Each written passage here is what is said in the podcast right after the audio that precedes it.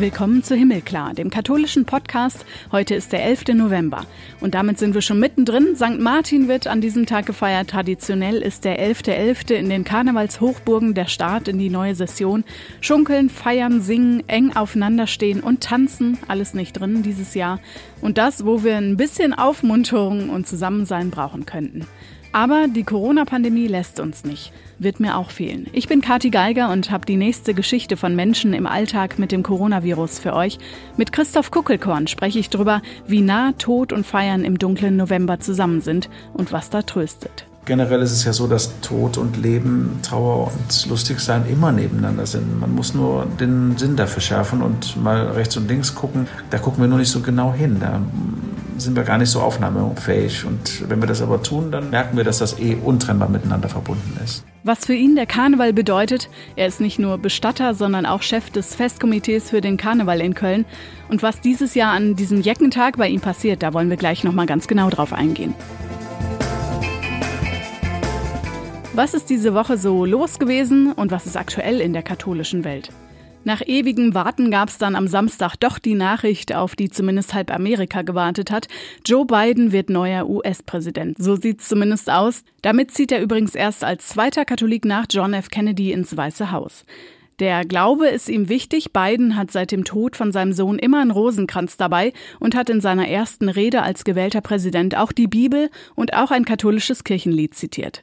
Schon als er Vizepräsident war, hat er mehrmals Papst Franziskus getroffen, unter anderem beim Papstbesuch 2015 in den USA. Und auch im Wahlkampf hatte er sich zuletzt noch auf die neue Papstenzyklika auf Fratelli Tutti bezogen. Die Katholiken sind aber nicht alle glücklich über diese Wahl. Biden unterstützt die liberale Abtreibungspolitik Politik seiner Partei, obwohl er mehrmals betont hat, dass er das Thema als Katholik persönlich anders beurteilt. Über 60 Prozent von allen Katholiken in Amerika haben wohl auch deshalb Donald Trump ihre Stimme gegeben. In Wien gab es letzte Woche einen mutmaßlich islamistischen Anschlag in der Innenstadt. Da wurden vier Menschen getötet, viele sind verletzt worden. Papst Franziskus ruft zum Gebet auf und sagte, der Terrorismus breite sich mit immer größerer Grausamkeit in Europa aus. Die Täter versuchten mit Hass und Gewalt die geschwisterliche Zusammenarbeit der Religionen zu beeinträchtigen. Schluss mit der Gewalt hat der Vatikan getwittert und nur Liebe löscht den Hass aus. Der Papst bete für die Opfer. Die evangelische Theologin Margot Käßmann hält die Tat für einen schweren Rückschlag, vor allem für liberale Muslime. Sie hat betont, dass diese Terroristen die freie Welt in Angst und Schrecken versetzen wollen. Kardinal Jean-Claude Hollerich, der Vorsitzende der EU-Bischofskommission Comeze, hat Europa zur Einigkeit gegen den Terror aufgerufen. Statt sich vom Hass überwältigen zu lassen, sollten wir uns von europäischen Werten leiten lassen. Zwei Tage nach der schrecklichen Tat wurden alle Synagogen, jüdischen Schulen und andere jüdische Einrichtungen in der österreichischen Hauptstadt wieder geöffnet, als Zeichen dafür, sich nicht unterkriegen zu lassen. Bei einem Gedenkmarsch durch die Stadt haben die Spitzenvertreter der Religionen in Wien ihre Verbundenheit und ihren Zusammenhalt zum Ausdruck gebracht. Und heute fliegen die Bützchen, stehen Städte wie Köln, Mainz und Düsseldorf Kopf. Wird Karneval, Fasching oder Fasenacht gefeiert? Von wegen. Würden wir gern, ist aber natürlich nicht drin. Der 11.11. .11. ist ein ganz anderer, als wir ihn kennen, ein ganz anderer Sessionsbeginn. Alles abgesagt und der Straßenkarneval und die Karnevalssitzungen werden wohl auch nicht so gefeiert wie zu Zeiten ohne Coronavirus. Mit dafür sorgt unter anderem die katholische Jugend. Da haben jetzt der BDKJ Stadtverband in Köln zusammen mit der evangelischen Jugend, den Pfadfindern und anderen Organisationen aufgerufen, vernünftig zu sein. Kein Karneval dieses Jahr. Wir wollen ja keine Hochburgen von Infektionen. Also keine Kneipen, keine Karnevalspartys. Auch bitte nicht zu Hause, so der Appell der Kölner Jugendverbände. So sieht's also dieses Jahr aus, spreche ich auch jetzt mit meinem Gast drüber.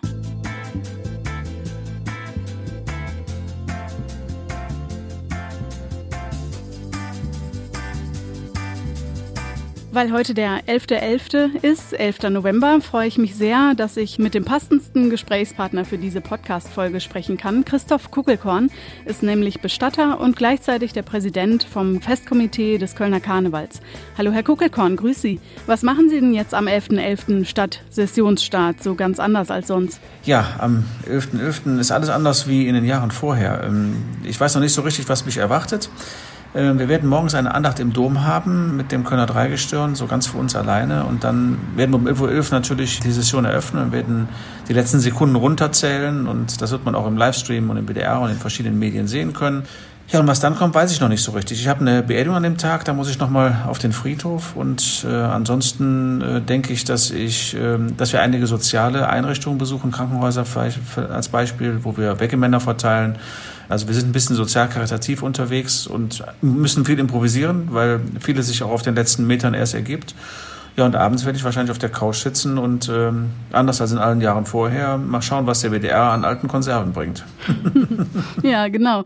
Karneval, also auch ein Fest der katholischen Kirche. Was hat das für Sie mit dem Glauben zu tun? Ganz, ganz viel. Ähm, der Karneval fußt auf, dem, auf der Kirche, auf dem Kirchenjahr. Der Karneval ist ja die Zeit vor der Fastenzeit, in der man es nochmal so ein bisschen krachen lässt. Und äh, interessanterweise, und das muss man den Hörern vielleicht auch nochmal so ins Gedächtnis rufen, der 11.11. .11. ist exakt genau sechs Wochen vor Weihnachten, also wirklich auf den Tag genau. Und da beginnt, oder der 11.11. .11. war auch in der Vergangenheit immer schon mal ein Tag, an dem man sich nochmal hat gut gehen lassen, nämlich die Macht ins ganz unter Umständen verzehrt hat, weil danach die weihnachtliche Fastenzeit begonnen hat. Übrigens, weihnachtliche Fastenzeit, ne, kann man sich heute gar nicht mehr vorstellen. Also das ist ja die Zeit der, der Fülle schlechthin. Aber das gab es eben wirklich. Es gab auch eine Vorbereitung auf Weihnachten und insofern hat der 11.11. .11. da seinen Punkt. Ja, und äh, wir beginnen den, ähm, die Session ja auch immer mit einem ökumenischen Gottesdienst äh, im Dom, äh, bei dem der Kardinal ja auch dabei ist. Und das ist so der Start in die Session für uns vor der Proklamation. Wir beenden die Session mit dem Aschenkreuz. Äh, also auch da haben wir das Alpha und Omega von der Kirche. Und dazwischen gibt es ganz viele Momente, wo sich Karneval und Kirche eben auch äh, begegnen. Nicht nur, wenn man mit dem Kardinal beim Kaffee zusammensitzt. Jetzt wird auf jeden Fall ja nicht nur der Karnevalsstart, sondern dann auch Karneval anders, einfach durch die Pandemie. Ähm, Sie sind allerdings mit der Spielverderber sozusagen gewesen, mit Oberbürgermeisterin Henriette Reker zusammen und mussten mhm. sagen, nee, 11.11. .11. wird äh, dieses Jahr nicht gefeiert. Ja, ganz genau. Und das war uns auch total wichtig, weil wir konnten uns nicht vorstellen, dass man in diesen Zeiten äh, das Bild von feiernden Menschen hier aus der Stadt transportieren kann. Und deswegen war sehr klar und sehr früh schon klar, dass wir, egal wie die Situation mit dem Infektionsszenario sich hier darstellt, dass wir auf jeden Fall keinen Straßenkarneval zeigen wollen. Es darf keiner stattfinden. Und da mussten wir sehr rigoros vorgehen. Wir kennen ja die Kölner, wir wissen, wie sehr das im Herzen der Menschen ist und wie schwer das fällt ähm, sich hier auch zurückzuhalten. Und deswegen mussten hier wirklich drastische Maßnahmen her. Und Gott sei Dank ist die Stadtverwaltung da uns und auch vor allen Dingen der Landesregierung gefolgt und hat hier eben auch genau diese Sachen ähm, dann auch umgesetzt, dass wir jetzt Alkoholverbote und Alkoholverkaufsverbote auch in der Stadt haben, äh, dass man Alkohol auch nicht konsumieren darf auf der Straße und dass wir eben auch Verweilverbote in bestimmten Bereichen haben, wo sich sonst auch immer, naja, vor allen Dingen junges Klientel gerne aufhält. Und äh, ja, das ist halt diesem Jahr der, der Punkt. Und vielleicht guckt man im Fernsehen, äh, hört ein bisschen Musik zu Hause dann und überwintert dann jetzt quasi so die erste, die erste Zeit. Dann nach der Adventszeit wird der Karneval wahrscheinlich auch mit Einschränkungen verbunden sein. In der Form, wie wir ihn kennen, werden wir den da auch nicht erleben. Und insofern müssen wir einfach schaffen, dass wir ja, das jetzt ein Jahr retten und uns darauf freuen, dass wir im nächsten Jahr wieder viel Zuversicht haben. Ja, fällt uns ein bisschen schwer, weil der soziale Faktor Karneval, der ist ja total wichtig. Also Karneval ist ja nicht nur Feiern und Party, Karneval ist ja auch ganz viel soziales Miteinander und 60 äh, Prozent der Auftritte oder sogar mehr als 60 Prozent der Auftritte des Dreigestirns als Beispiel finden in sozialen Einrichtungen statt, in Palliativeinrichtungen, in Hospizen, in Krankenhäusern, in der Kinderonkologie als Beispiel. Und da bringt der Karneval so viel Zuversicht. Und das muss dieses Jahr aber auf jeden Fall bleiben, denn das sind so ganz wichtige Faktoren, ähm, die den Menschen wirklich helfen, die lebensnotwendig sind und die müssen wir auch irgendwie umsetzen. Und da sind wir gerade dabei, mit allen Einrichtungen zu überlegen, was kann da wie möglich sein, um dann am Ende des Tages den Menschen, denen es nicht so gut wird, eben auch so ein bisschen etwas Schönes zu bringen. Frohsinn, Zuversicht, mhm. Hoffnung. Feiern und Tod so nah beieinander, besonders jetzt ja im Monat November und jetzt durch die Corona-Pandemie noch mal mehr, oder? Ja, kann man sagen, das Bewusstsein für Tod ist plötzlich in der Gesellschaft ein ganz anderes geworden. Durch die Konfrontation mhm. mit Sterbezahlen, die jetzt ja gar nicht so wirklich astronomisch hoch sind, also jetzt bezogen auf Köln. Wir sind hier, ähm, haben 160 Sterbefälle mit Corona, sage ich jetzt mal so. Das sind ja durchaus auch viele ältere Menschen, die da verstorben sind.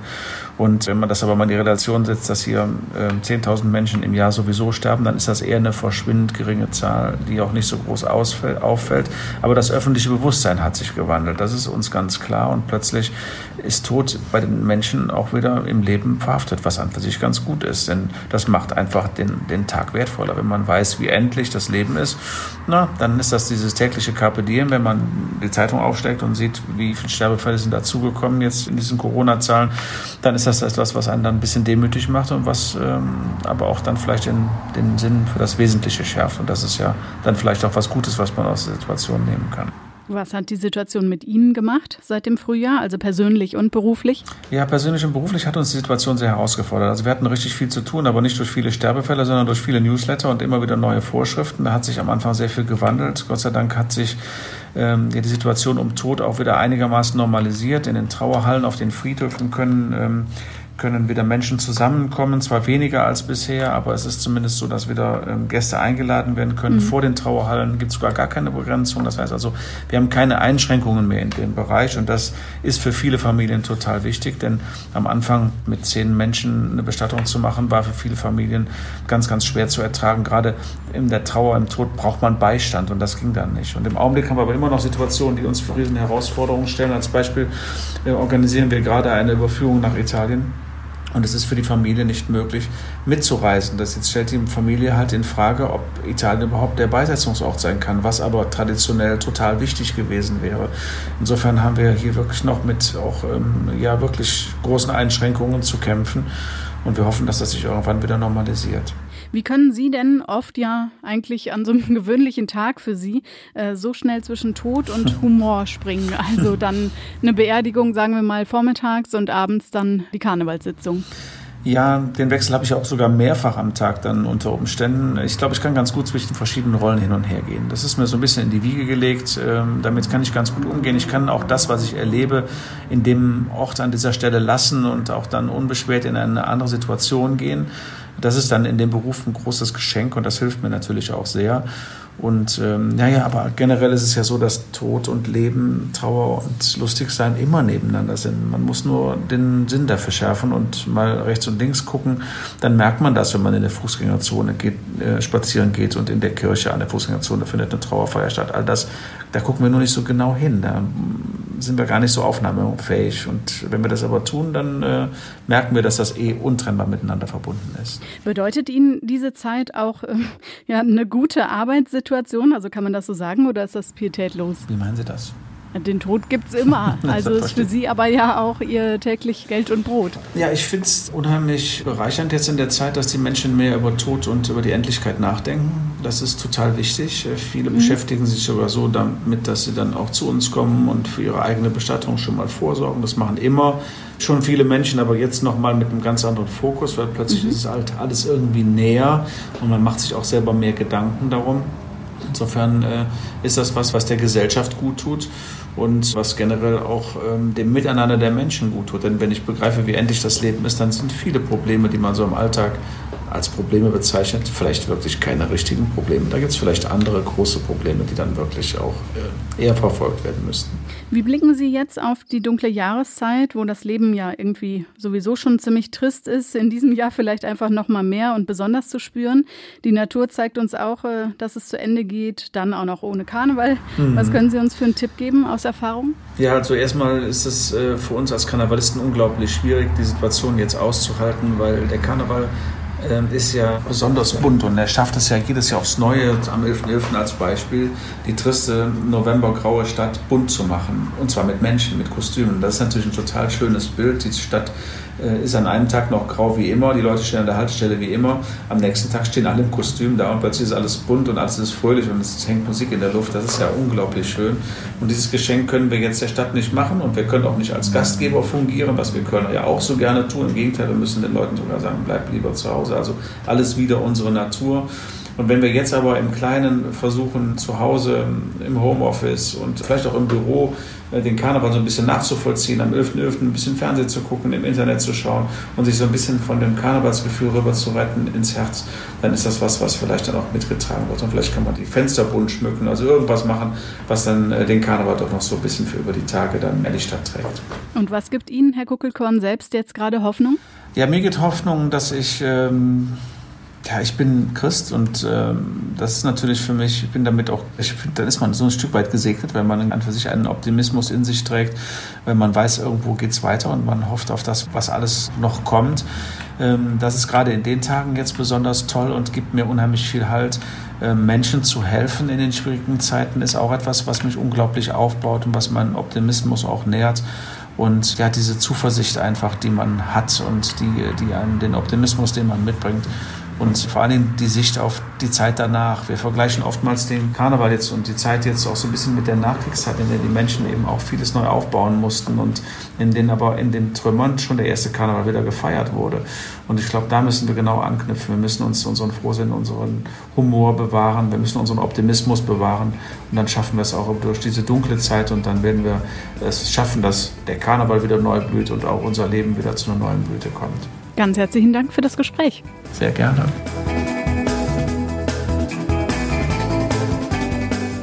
Im Internet findet ihr den Himmelklar-Podcast auch und zwar unter himmelklar.de. Da könnt ihr alle Gespräche mit unseren Gästen, die bisher in den Folgen zu Besuch waren, anhören. Und da, wo ihr sonst auch Podcasts runterladet, auch. Als Himmelklar-Podcast gibt es uns auf Facebook und Instagram. Guckt mal vorbei. Auf Twitter als Himmelklar-Pod. Ich bin Katharina Geiger. Wünsche euch nächste Woche viel Vergnügen mit Renato Schlegelmilch. Sag für jetzt Alaf und Helau und macht's gut.